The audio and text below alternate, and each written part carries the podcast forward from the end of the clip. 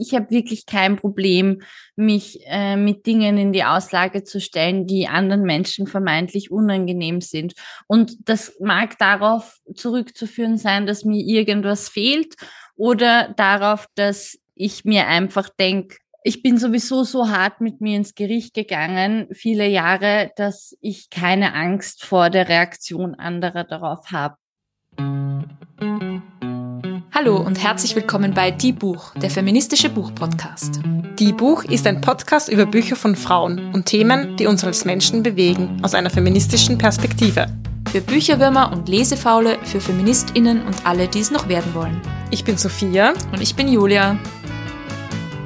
Hallo und herzlich willkommen zurück zu einer weiteren Interviewfolge dieses Jahr. Wir haben ja heuer sehr viele Interviews und ich muss sagen, es gefällt mir auch sehr, weil es sind so viele tolle und spannende Frauen bei uns im Podcast zu Besuch und ich kann immer ganz viel lernen und ich hoffe, euch geht's auch so. Diesmal geht es um Themen, die uns nicht nur im Podcast interessieren, nämlich Schreiben und Feminismus, sondern auch um Themen, die teilweise wortwörtlich unter die Haut gehen. Wir sprechen heute über Körper und Verletzlichkeit, Scham und Angst, Trauer und psychische Gesundheit.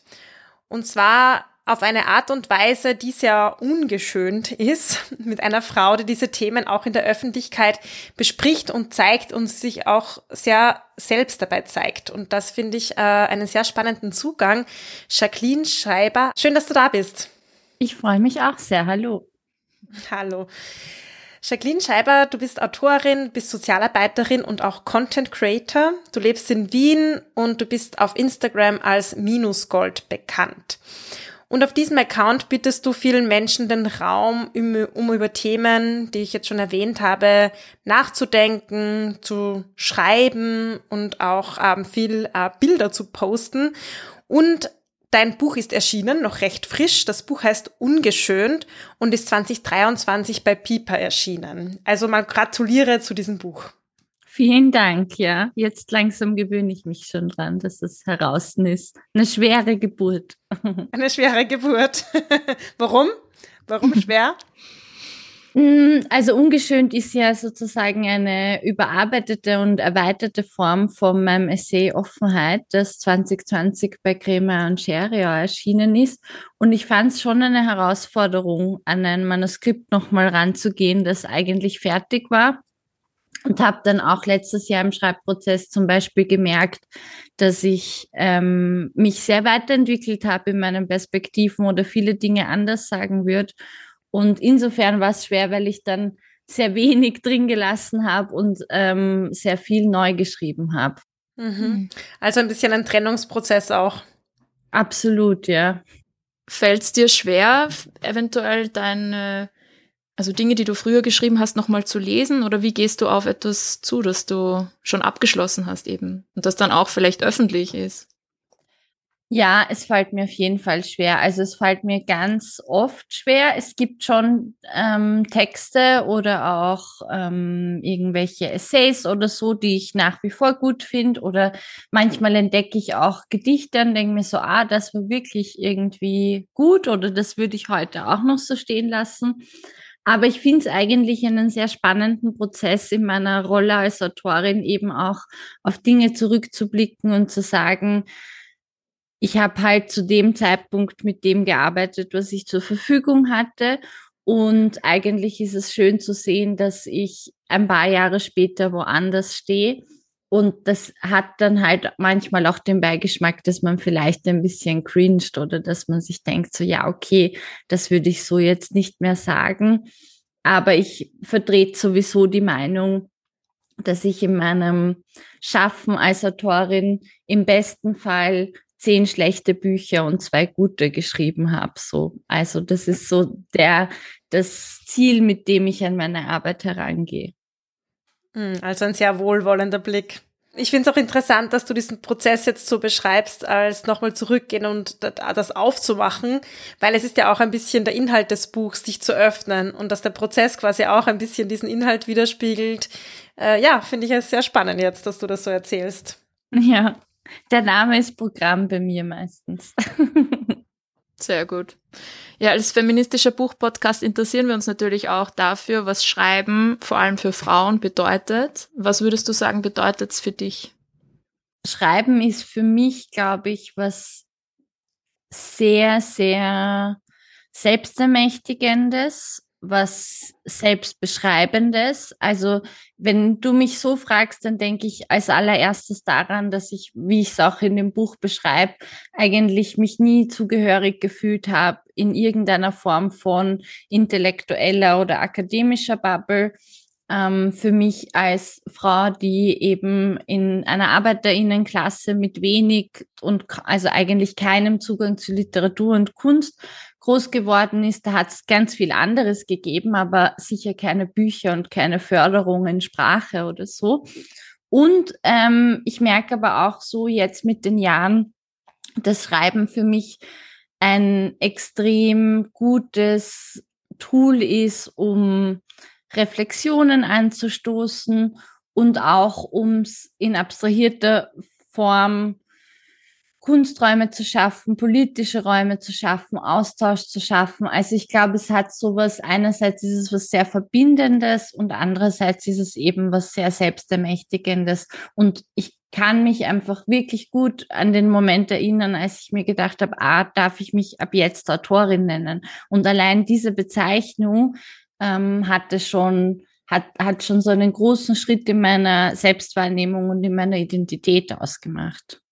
Du hast jetzt schon erwähnt, dass du jetzt nicht in die klassische intellektuelle Akademikerinnenfamilie hineingeboren wurdest, sondern dass dein Weg ein anderer war. Und äh, ja, und jetzt bist du da, wo du heute bist. Und du schreibst auch, dass dich äh, sehr stark starke Frauen geprägt haben in deinem Aufwachsen die auch, ja, die dich auch zu dem gemacht hast, haben, äh, die du heute bist.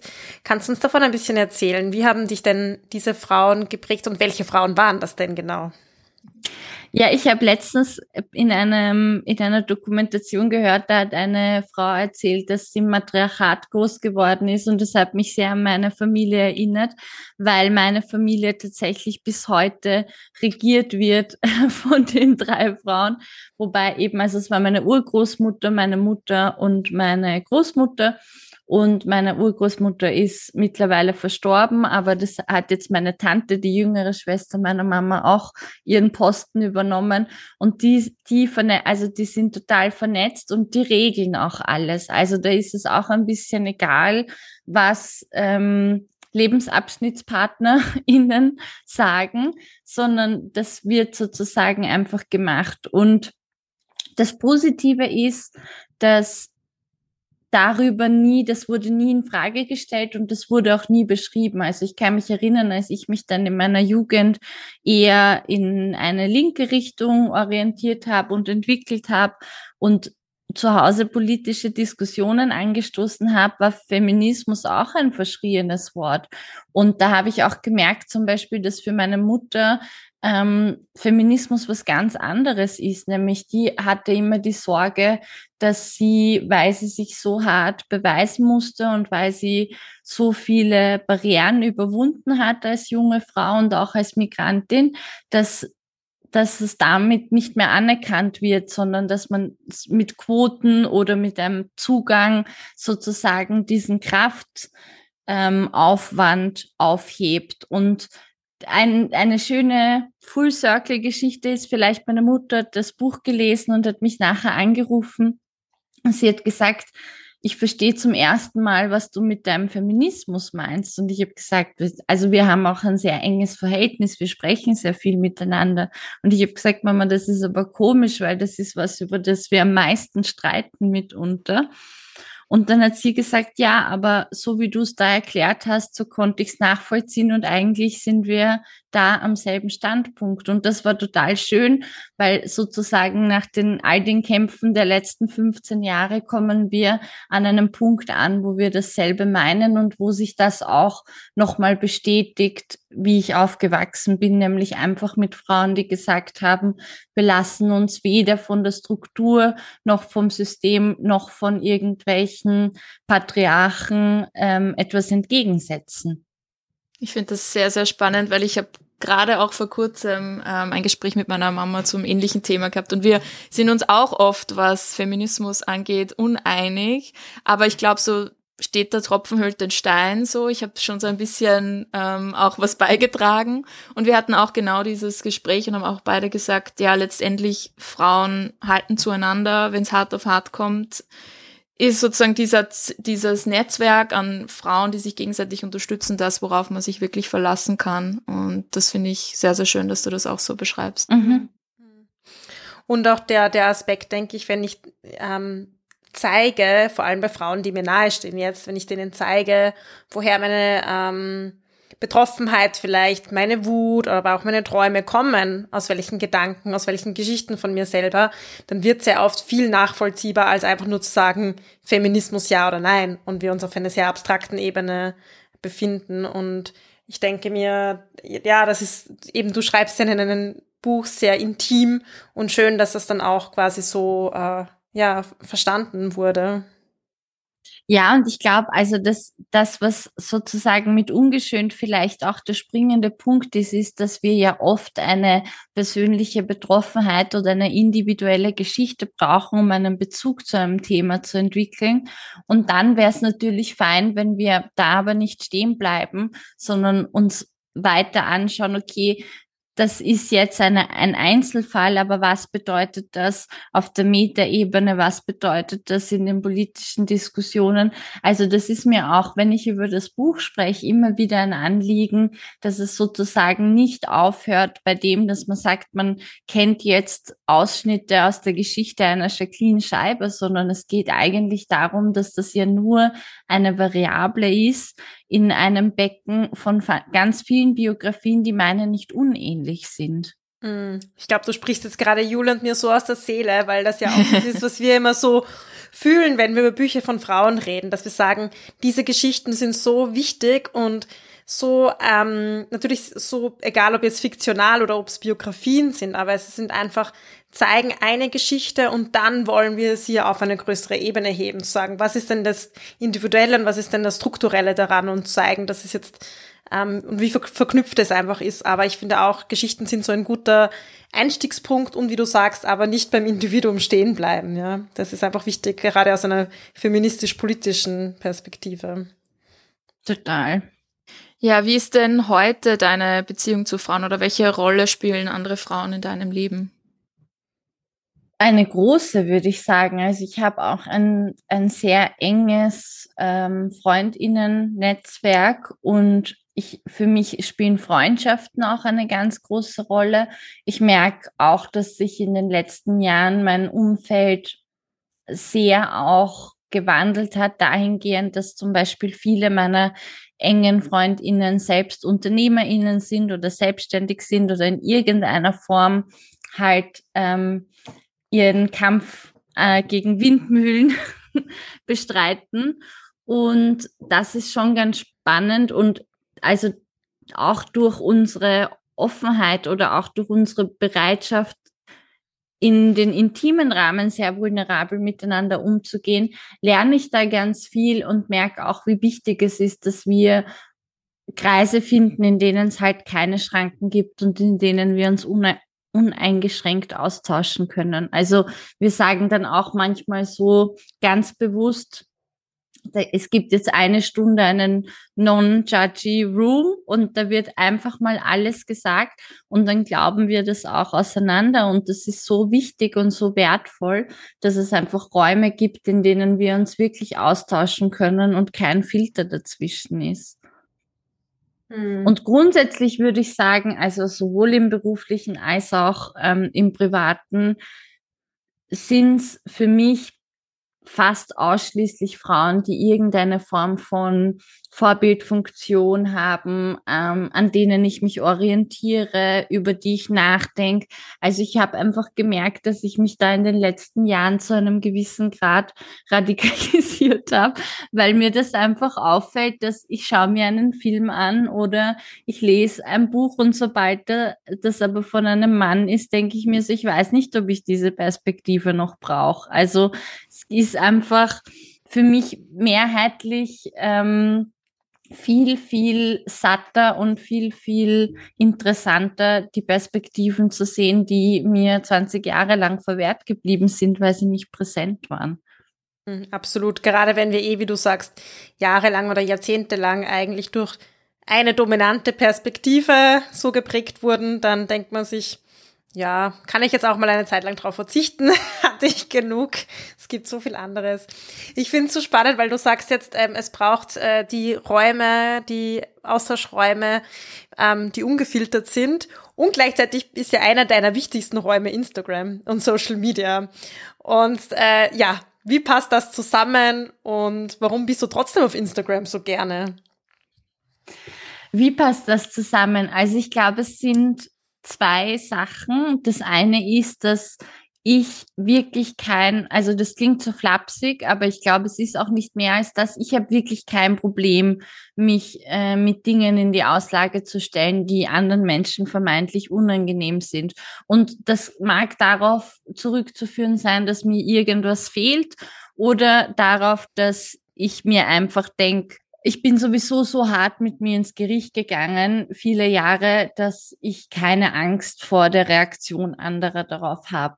Und das andere ist, dass ich einfach in diesem, also es ist auch eine ständige Wiederholung. Ich mache das jetzt seit 15 Jahren und ich habe so, also nicht nur auf Instagram schon, sondern schon auch vorher auf anderen Plattformen und ich habe einfach das Gefühl, dass ich natürlich auch gemerkt habe, dass es eine Art Belohnungssystem, wenn Leute daraus etwas ziehen oder wenn Leute in irgendeiner Form darauf reagieren, können und es einen Mehrwert für sie hat. Ich würde mich immer davor hüten, dass ich das für die anderen mache, weil das stimmt einfach nicht. Also es hat schon einen sehr ähm, egoistischen Zweck für mich, weil es mir wichtig ist und weil es tatsächlich meinem Wohlbefinden zuträglich ist.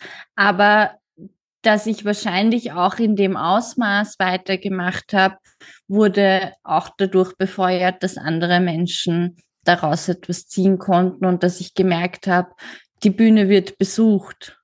Hm.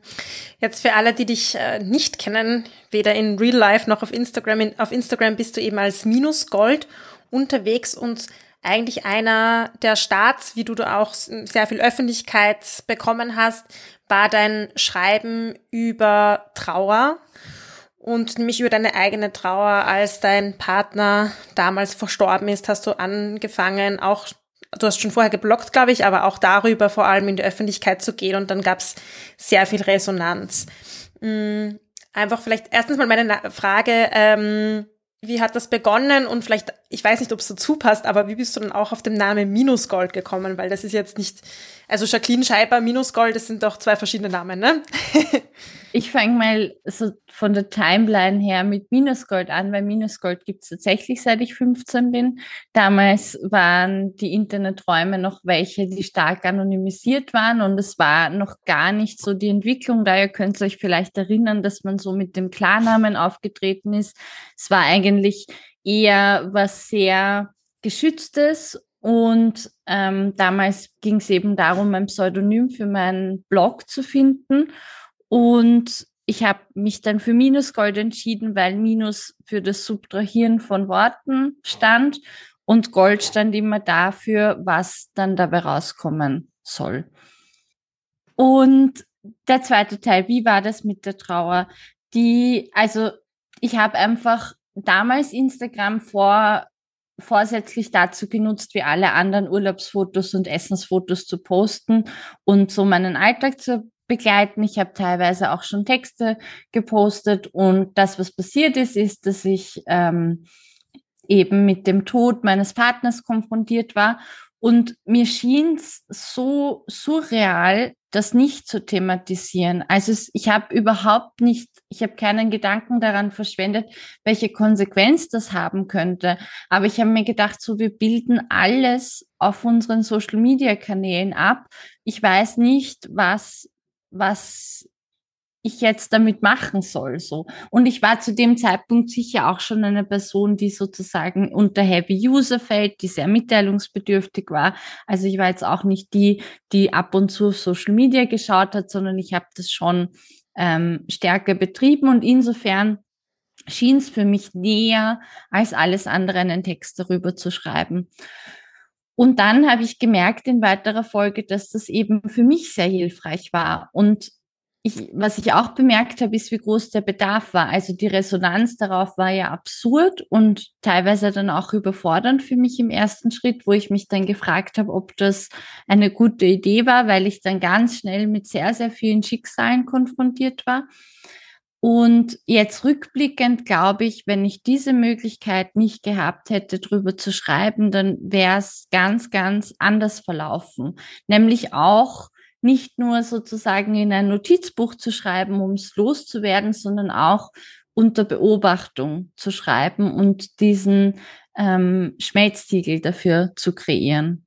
Ja, ich kann mir das gut vorstellen, wenn Social Media sozusagen schon ein Teil des eigenen Lebens ist davor und dann sowas passiert, was so dermaßen einschneidend ist, dass sozusagen nichts mehr gleich ist, dass man das Gefühl hat, ähm, ja, man, man, man kennt, man kann sein Leben eigentlich gar nicht mehr wiedererkennen, dass dann es sich total komisch auch anfühlen würde, dieses Instagram-Ding irgendwie so unberührt davon zu lassen. Also ich kann mir sehr gut vorstellen, dass das einfach jeden Bereich des Lebens berührt.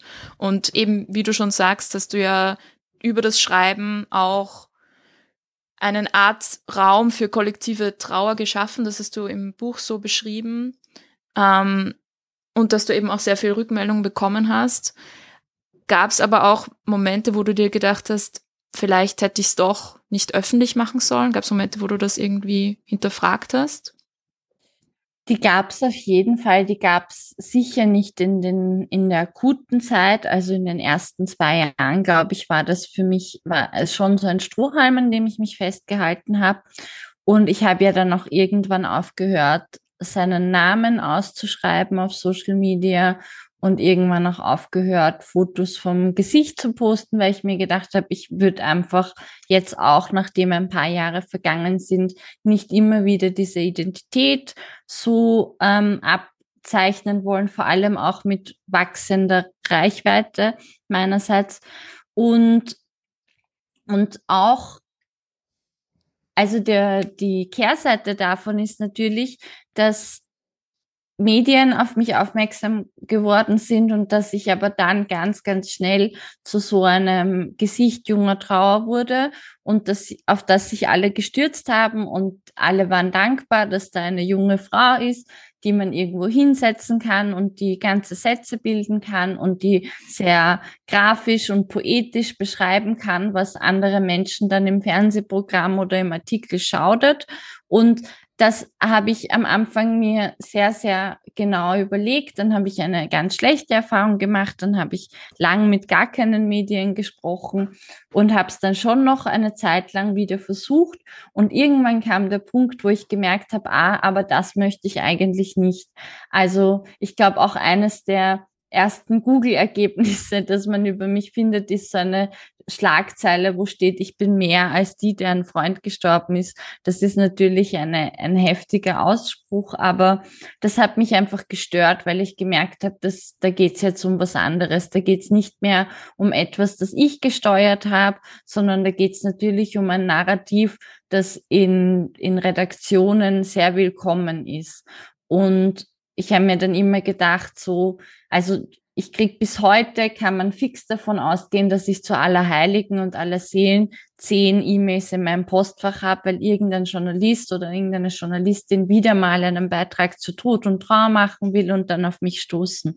Und das mache ich halt jetzt seit drei Jahren nicht mehr. Mm. Ja, also auch so dieses natürlich, man, wenn man was in die Welt hinauslässt, dann kann es zum Selbstläufer werden. So ähm, hat halt äh, ähm, positive und negative Seiten. Ja, aber gleichzeitig, wir haben in unserem letzten Interview, wo wir mit Bertha Hausbichler und Nora Mann über das Buch Gerade gerückt gesprochen haben, haben wir auch über das Thema Privatsphäre gesprochen und Consent und ein Beispiel war, dass wir da auch besprochen haben, das mich auch sehr schockiert hat in der Vorbereitung, dass Frauen, die sozusagen sich öffentlich zeigen, wie auch immer, und sich auch vulnerabel zeigen, dadurch irgendwie oft das Gefühl vermittelt bekommen, dass sie keine Kontrolle mehr oder kein Recht mehr haben auf Privatsphäre oder kein Recht mehr haben, auch ihren Consent wieder zurückzuziehen oder in gewissen Kontexten zurückzuziehen. Und ich finde es total wichtig, dass das klar sein muss, wenn ich mich dazu entscheide, in einem Raum, wo ich mich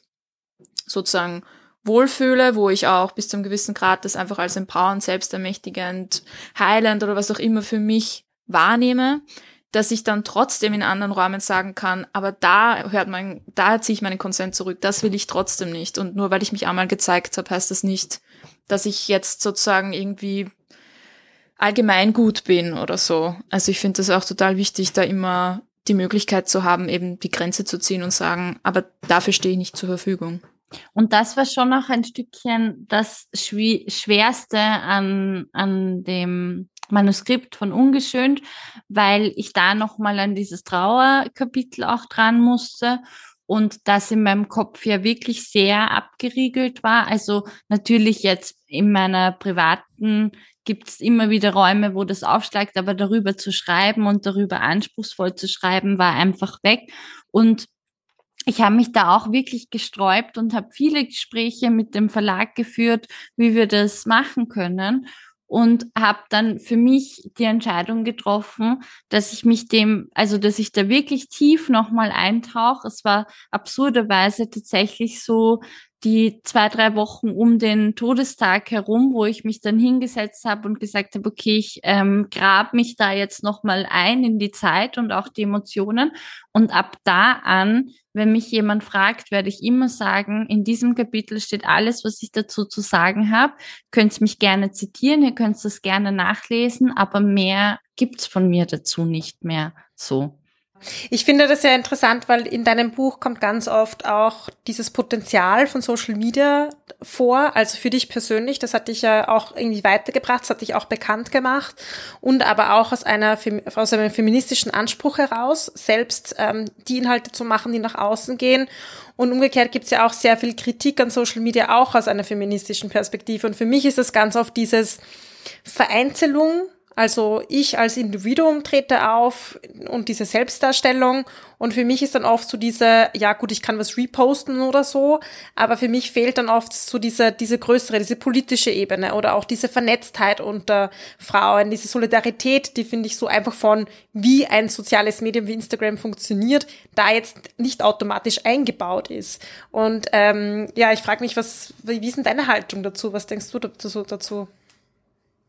Also ich glaube, wir können die negativen Aspekte und auch die schädlichen Aspekte von Social Media nicht negieren. Und da gibt es ganz viele, ähm, ganz viele Ecken daran, die ganz, ganz problematisch sind. Das beginnt dabei, dass politische Inhalte eingeschränkter werden in der Reichweite ähm, oder die Zensur von, von weiblichen Körpern.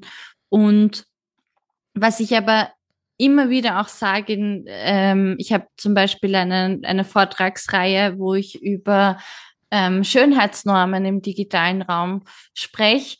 Und mir ist es schon auch immer wichtig zu sagen, einerseits zu verstehen, woher zum Beispiel das Bedürfnis rührt, Filter zu nutzen oder sich auch selbst darzustellen.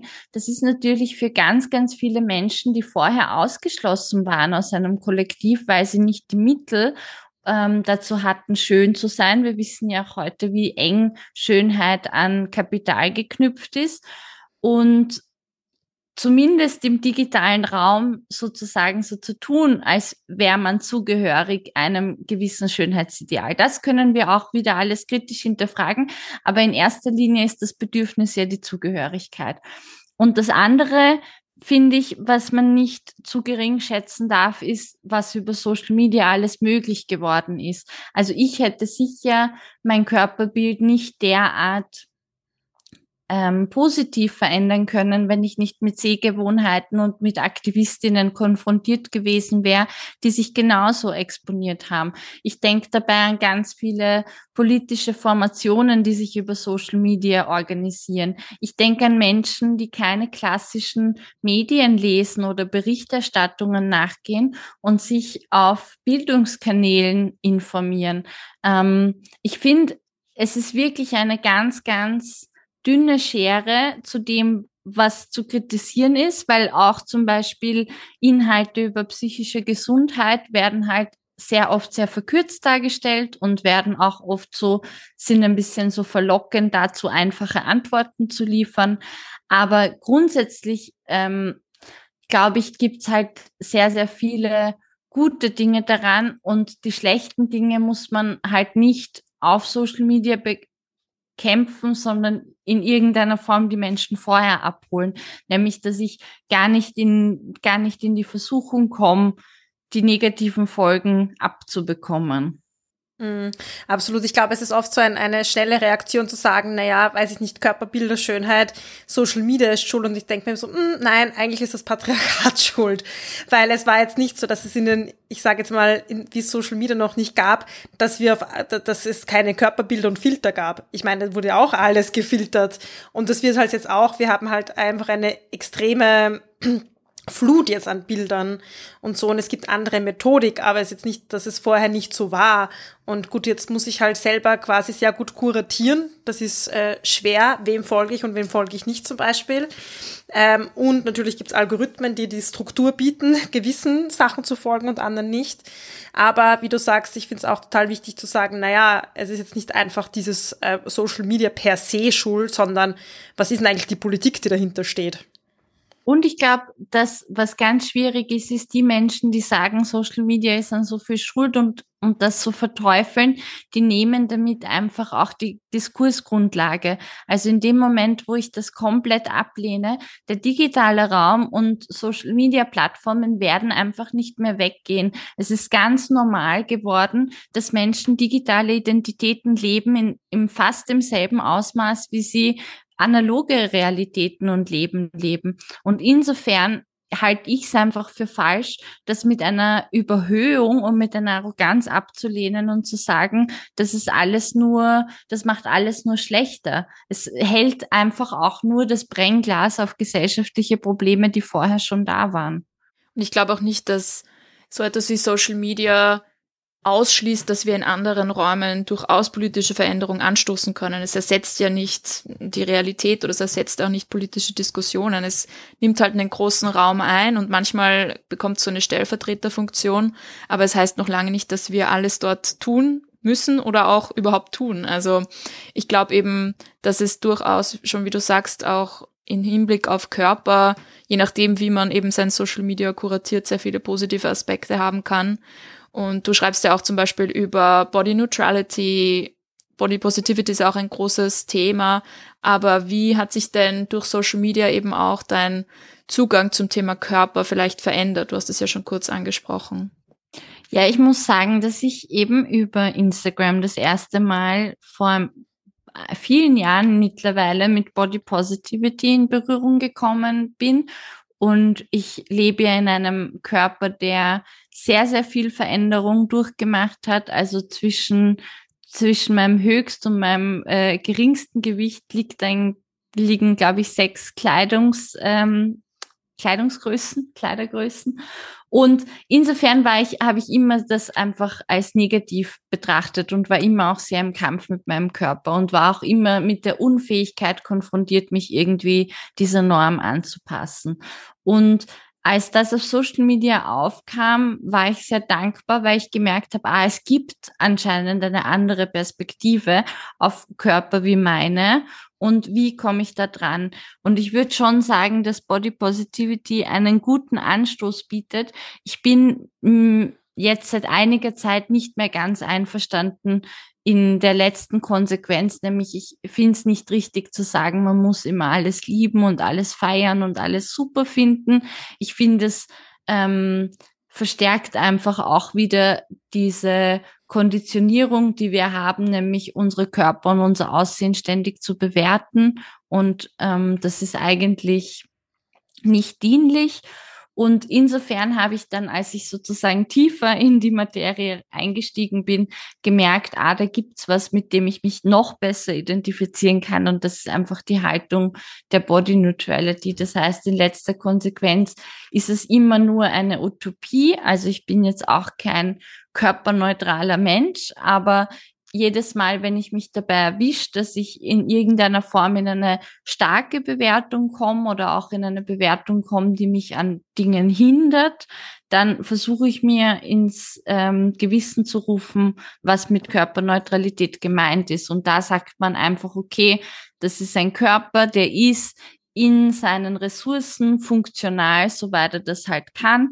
Es ist ein sehr inklusiver Ansatz, weil er schließt nicht nur gesunde Körper mit ein, sondern einfach die ganze Bandbreite und sagt, wir müssen nicht sagen, ob das gut oder schlecht ist. Wir können uns damit ausdrücken oder das aufhübschen und wenn nicht, dann ist es auch wurscht. Und es bringt so eine große Gelassenheit mit, die ich ganz vielen Menschen wünschen würde.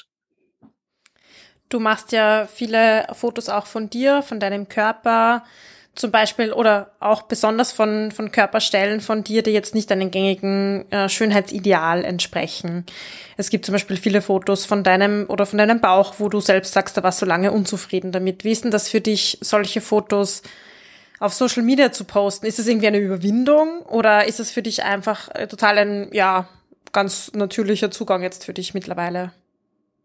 Nein, das mit, also gerade Fotos von meinem Bauch sind immer noch eines der größten Überwindungen für mich, weil das ist einfach so ein Körperteil. Ich habe das auch, also ich habe zum Beispiel auch in diesen Bewegungen zwar dann schon dicke Frauen gesehen, aber die hatten alle trotzdem keine hängenden Körperteile, sondern die waren halt dick, aber dafür war alles relativ fest oder halt so ein bisschen soft und das hat sehr ästhetisch ausgeschaut.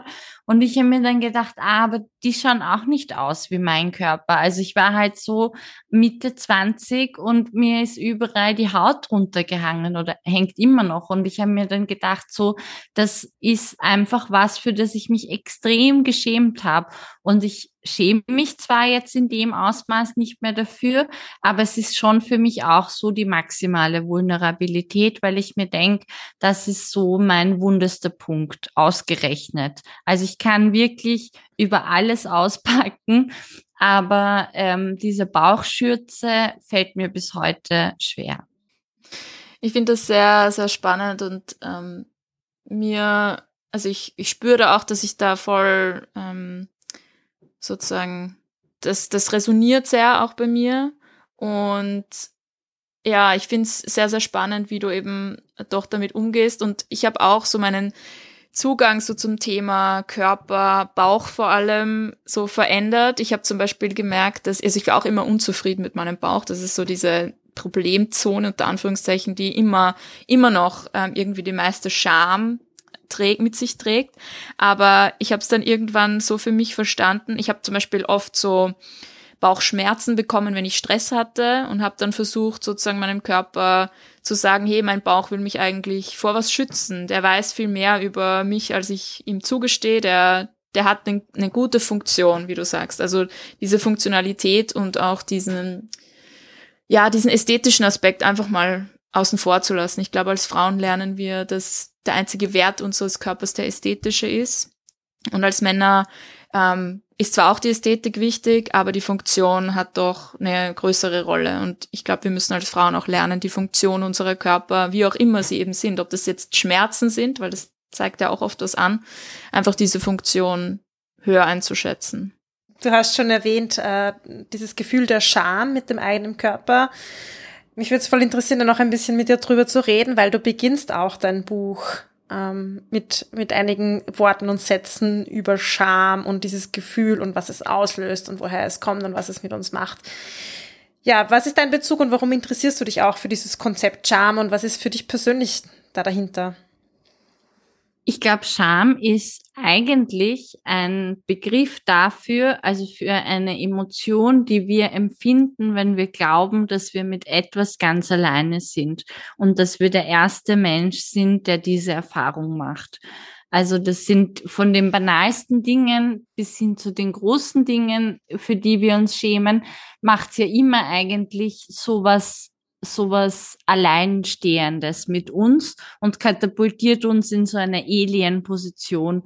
Und ich fand das ganz spannend, wenn ich in diese Scham reingegangen bin oder auch über Dinge geschrieben habe oder Dinge gezeigt habe, die für mich in erster Konsequenz sehr schambehaftet waren und dann aber die Reaktion und die Resonanz darauf gesehen habe, nämlich, dass es eigentlich ganz viele Menschen betrifft, das war so ein bisschen das Gegenmittel für mich, weil ich habe gemerkt, ah, dieses Gefühl, das mir vermitteln will, dass ich als Einzige in solchen Situationen mich so fühle, stimmt ja gar nicht, weil dann wird es ja kein riesiges Kollektiv geben, das darauf reagiert. Und ich muss ehrlich sagen, dass ich eigentlich in den aller, allermeisten Situationen, in denen ich mich der Scham ausgesetzt habe und das wortwörtlich ein bisschen ausgesessen bin, das auch auszuhalten, es nachher irgendein Tabu in mir gebrochen war oder irgendeine Einschränkung in mir überwunden war.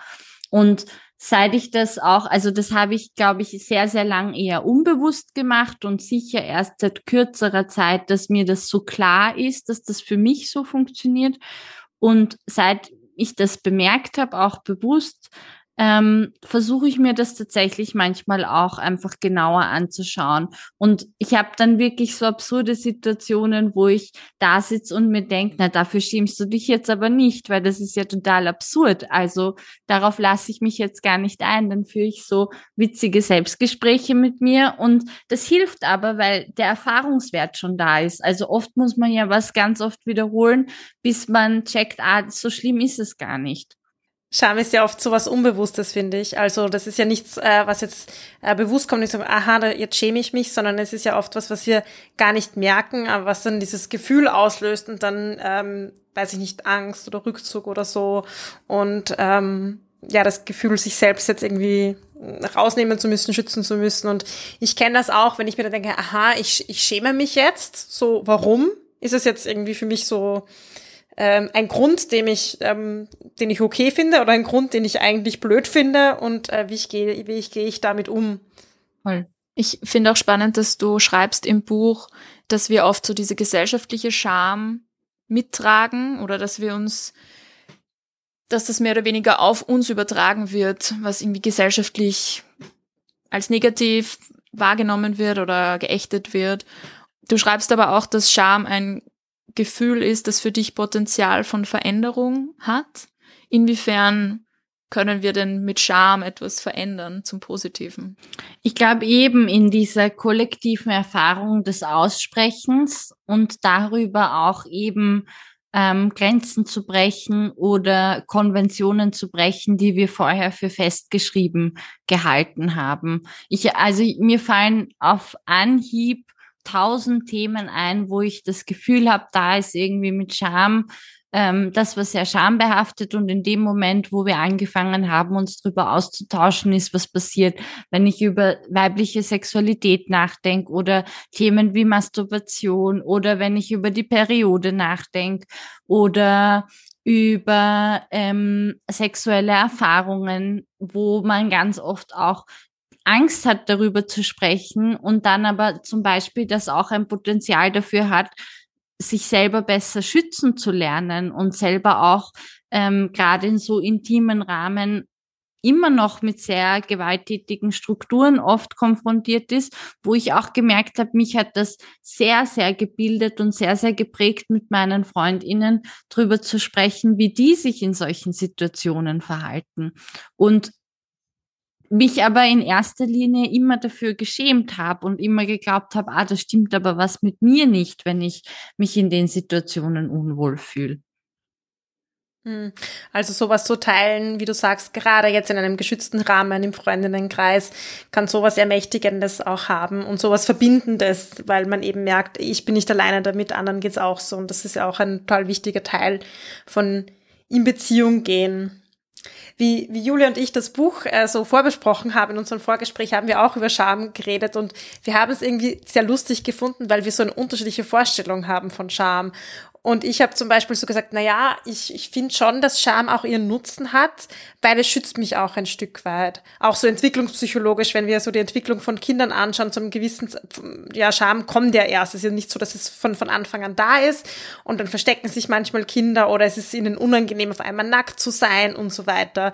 Und für mich ist das natürlich auch, oder was heißt natürlich, für mich ist das schon so ein äh, Aspekt davon eben auch mich ein Stück weit abzugrenzen, ein Stück weit zu schützen, vor, jetzt ganz wortwörtlich, vor Blicken von außen, aber vielleicht auch jetzt im übertragenen Sinn, ja, meine, mein, mich, meinen Körper auch mal abzugrenzen und die Verletzlichkeit, die ich vielleicht nicht immer nach außen zeigen möchte.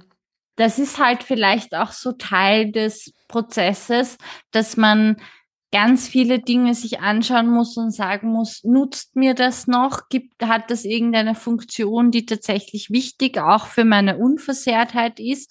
Oder ist das eigentlich was, was auf meine Sozialisation und meine Erziehung zurückzuführen ist und eine Sache, die mich vielleicht viel mehr daran hindert, in einem ähm, völligen Potenzial, Glück oder Erleben auszukosten. Also ich habe sicher ähm, mit dem Buch auch mehr die Grenze markiert, in der Scham mich an vielen Dingen gehindert hat oder mich mich selbst unterschätzen hat lassen, als jetzt zu sagen, was ein voll valider Punkt ist, Scham schützt auch zu gewissen Punkten oder bringt auch so ein bisschen ein Bauchgefühl mit, wann ist es eben wichtig, sich auch ähm, zurückzuziehen.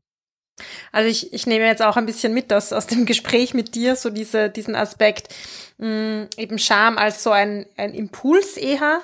Und natürlich wäre es wünschenswert, ähm, öfters zu reflektieren, woher kommt denn eigentlich die Scham und dann bewusst zu entscheiden, will ich mich zeigen will ich meine Verletzlichkeit teilen oder will ich das nicht? Und manchmal macht natürlich auch so Impulse Sinn, weil ich nicht in jedem Moment drüber nachdenken kann. Aber ähm, ja, aber auch sozusagen dann die, das Arbeiten mit der Scham als etwas sehr Solidarisches vielleicht auch manchmal, gerade, gerade unter Frauen, finde ich. Ein Thema, das wir jetzt schon öfter angesprochen haben, das wir aber noch nicht direkt getackelt haben, das mich aber wahnsinnig interessiert und das ist auch wieder so ein Begriff, wo Sophia und ich so einen anderen Blick drauf haben. Deswegen interessiert es mich auch total, wie dein Blick drauf ist, Jacqueline. Und zwar ist das Thema Verletzlichkeit. Das zieht sich ja auch total durchs Buch. Und erstens mal würde mich interessieren, was du darunter verstehst und auch wie dieses Wort, was das für dich bedeutet, also auf einer ganz wörtlichen Ebene. Mhm. Ich würde ja, ähm, ich, ich ziehe mal lieber das Wort Vulnerabilität heran, also auch weil ich es ein bisschen finde, es klingt ein bisschen schöner und es klingt tatsächlich auch nicht so bedrohlich, finde ich, wie Verletzlichkeit, obwohl es dasselbe bedeutet. Ähm, also für mich ist die Vulnerabilität oder Verletzlichkeit eigentlich nur eine Fläche, die ich anbiete von Dingen, die vermeintlich schützenswert sind, aber eben dadurch, dass ich die vorher mit mir schon sehr ausdiskutiert und ausgefechtet habe, in meinem Privatleben gar nicht mehr so diese diese Dünnhäutigkeit haben und aber natürlich auf der, auf der Bühne oder unter den Beobachtenden schon diesen Eindruck erwecken. Also ich glaube, das ist vielleicht der springende Punkt, so auch wenn Menschen oft sagen, bah, wie grenzt du dich ab oder wie kannst du mit so viel intimen Dingen dich irgendwie rausstellen? Und dann muss ich schon auch immer statuieren, dass das für mich ja ganz, ganz oft, nicht immer, aber ganz, ganz oft Themen sind, mit denen ich ja schon fertig war in meinen Überlegungen dazu oder in meiner Position dazu. Und das entschärft halt auch alles, was an Verletzung danach kommen könnte. Und dadurch ähm, das ist das eine Thema. Und das andere Thema ist, dass ich glaube, dass wir uns über Vulnerabilität und über das Sprechen von vermeintlich verletzlichen Inhalten viel mehr darauf besinnen können, worum es geht, dass wir viel schneller Synergien bilden, dass wir viel besser begreifen, wie die Lebensrealität von anderen Menschen ist und dass wir dadurch aber auch es schaffen, sozusagen solidarisch zu sein und aufeinander Acht zu geben. Das zieht sich, glaube ich, durch jeden Kontext. Ich finde da auch wieder, also die Dosis macht das Gift. Ich glaube, es funktioniert halt nicht, wenn man immer in jedem im vollen Ausmaß nach der eigenen Befindlichkeit handelt und kein Arbeitsalltag möglich ist oder auch kein freundschaftlicher Austausch möglich ist, weil jeder so auf einer individuellen Ebene agiert. Aber im Gesamten finde ich es eigentlich was sehr Verbindendes, wenn ich sage, schau, ich zeige dir meine Wunden und meine Verletzungen und anhand dessen finden wir eine Ebene, über die wir sprechen können, weil Wunden und Verletzungen sind was, an die wir uns alle erinnern können. Hm. Ich finde das sehr spannend, dass du sagst, die, die Vulnerabilität oder die Verletzlichkeit ist etwas, das zeige ich, wenn ich schon selbst fertig bin damit. Das heißt, dem geht auch ganz viel Arbeit schon voraus, bis man zu einem Punkt kommt, okay, das ist vielleicht eine ehemalige Wunde, das ist eine Narbe, aber die reißt jetzt nicht mehr auf, wenn ich sie herzeige und wenn jetzt Leute drauf herumstochern. Was ich an dem Wort Verletzlichkeit nicht mag, ist diese Idee von, ich zeig dir etwas, damit du es dann verletzen kannst. Ähm, deswegen versuche ich auch so andere Zugänge für mich zu finden und vielleicht eben sowas wie Ehrlichkeit, Offenheit, Authentizität eher für mich irgendwie herzuholen. Dein Essay, das du schon erwähnt hast, heißt ja auch Offenheit. Inwiefern hängen denn diese Dinge für dich zusammen?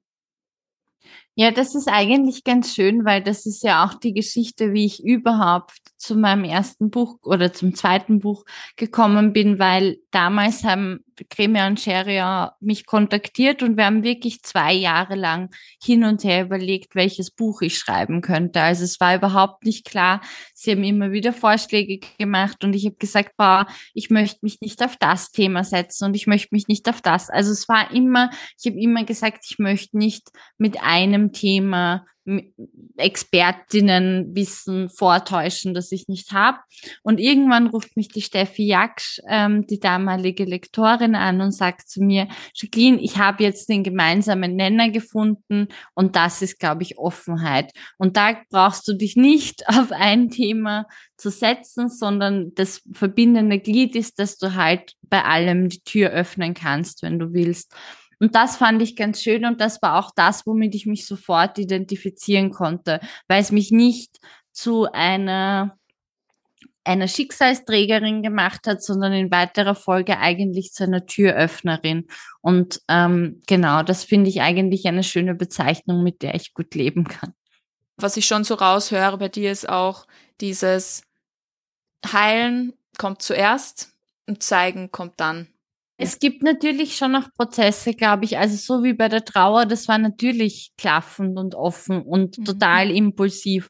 Und ähm, ob ich das heute nochmal in dem Ausmaß so machen würde, mit dem Wissen oder auch mit der jetzigen Aufmerksamkeit, weiß ich gar nicht. Aber zu dem Zeitpunkt war es total wichtig.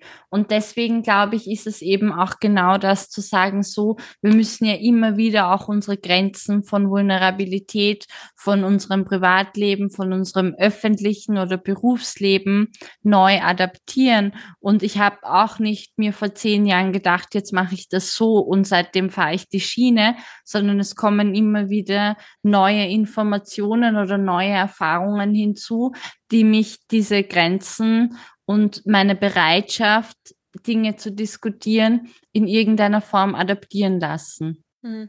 Und für mich ist es schon, schon auch so, dass natürlich mich zeigen auch Teil des Heilungsprozesses sein kann.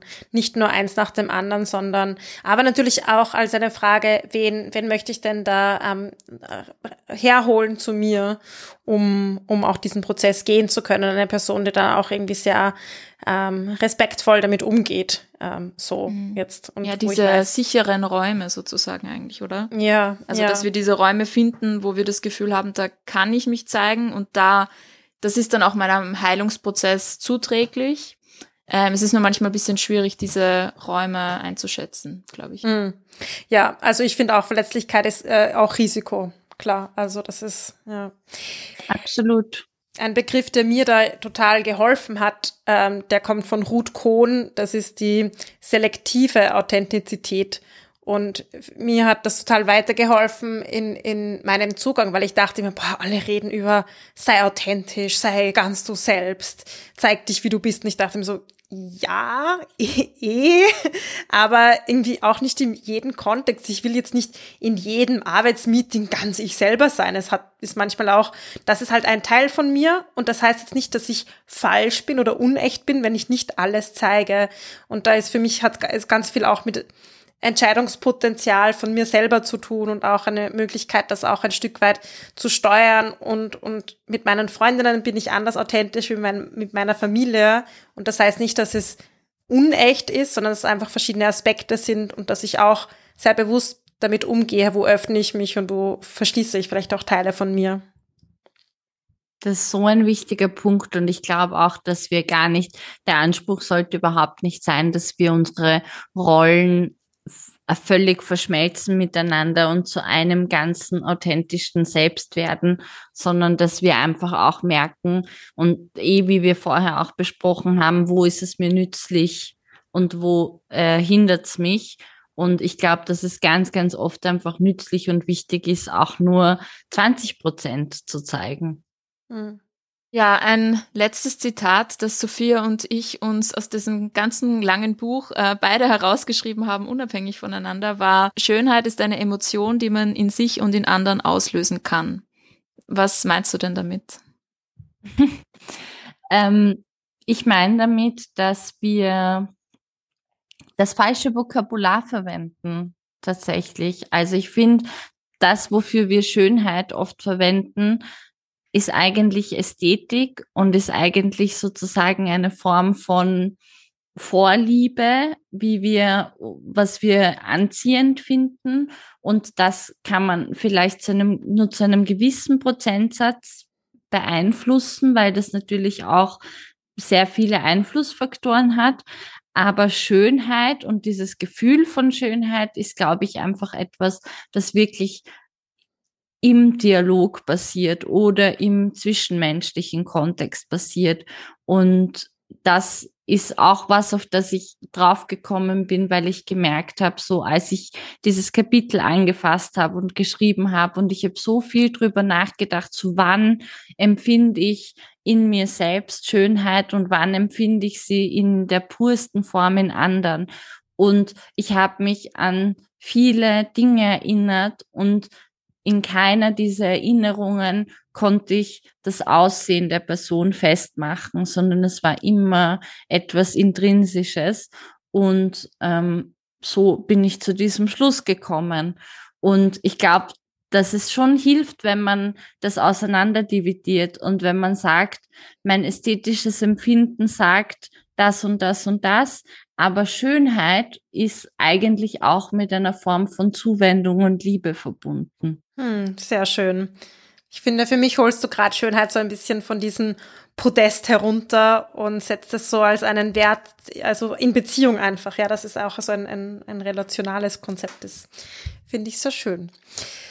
Wir haben immer so ein, ein kleines Ritual am Ende von unseren Interviews und das nennt sich Kreuzverhör und dabei stellen wir dir kurze Fragen und du kannst kurz bündig aus dem Bauch heraus antworten. Da bin ich immer besonders gut drin. Sehr gut. Also, bist du bereit für unser Kreuzverhör? Jawohl. Buch oder Social Media? Lieber Buch, aber in Wahrheit Social Media. Jacqueline oder Scheiber? Jacqueline. Minus oder Gold? Gold. Ein feministischer Lesetipp. Puh, so viele auf die Schnelle, alle Bücher von Bell Hooks. Wir brauchen ja immer ähm, neue Leseempfehlungen für den Podcast. Und als letztes ein feministisches Vorbild. Ein feministisches Vorbild. Dafür müsste ich wahnsinnig gut mit Namen sein. Aber ich würde nennen Madlena Lisa D. Dankeschön. Auch ein weiterer Tipp für uns und für euch. Vielen, vielen Dank äh, für das Gespräch. Ich fand es ähm, sehr schön, ähm, über diese Themen zu sprechen, die wir, glaube ich, alle gut kennen und auch deine sehr fundierte Sicht drauf zu kennen. Du bist ja jemand, der sich mit diesen Themen sehr viel beschäftigt und ich glaube, da können wir alle davon profitieren. Danke dir und ja, schaut auf alle Fälle bei Minus Gold auf Instagram vorbei besorgt sich das Buch ungeschönt und ja, wir freuen uns dann schon auf das nächste Buch, das von dir hoffentlich kommen wird. Zehn oder zwölf, hast du ja gesagt, werden es irgendwann werden. Zwei gute. Vielen Dank für die Einladung. Es war ein total nettes Gespräch. Ich finde es auch immer wieder spannend, so ein bisschen Input auch, obwohl es ein äh, Interviewformat ist, zu bekommen und werde da sicher auch noch mit eigenen Gedanken rausgehen aus dem Gespräch. Danke für den schönen Austausch. Und wenn ihr ein Exemplar von Ungeschönt auch haben möchtet, dann schaut bei uns auf Instagram vorbei, die-buch. Da werden wir nämlich ein Exemplar verlosen. Das war Die Buch, der feministische Buchpodcast. Ihr könnt unsere neuen Folgen jede zweite Woche auf unserer Website www.diebuch.at finden oder in eurer Podcast-App. Folgt uns außerdem gerne auf Instagram, Facebook und Twitter. Wir freuen uns immer über euer Feedback sowie angeregte Diskussionen.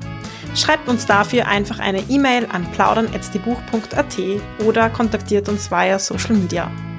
Ein großer Dank gilt zum Schluss noch der Zirkusband, die uns ihre tolle Musik zur Verfügung stellt.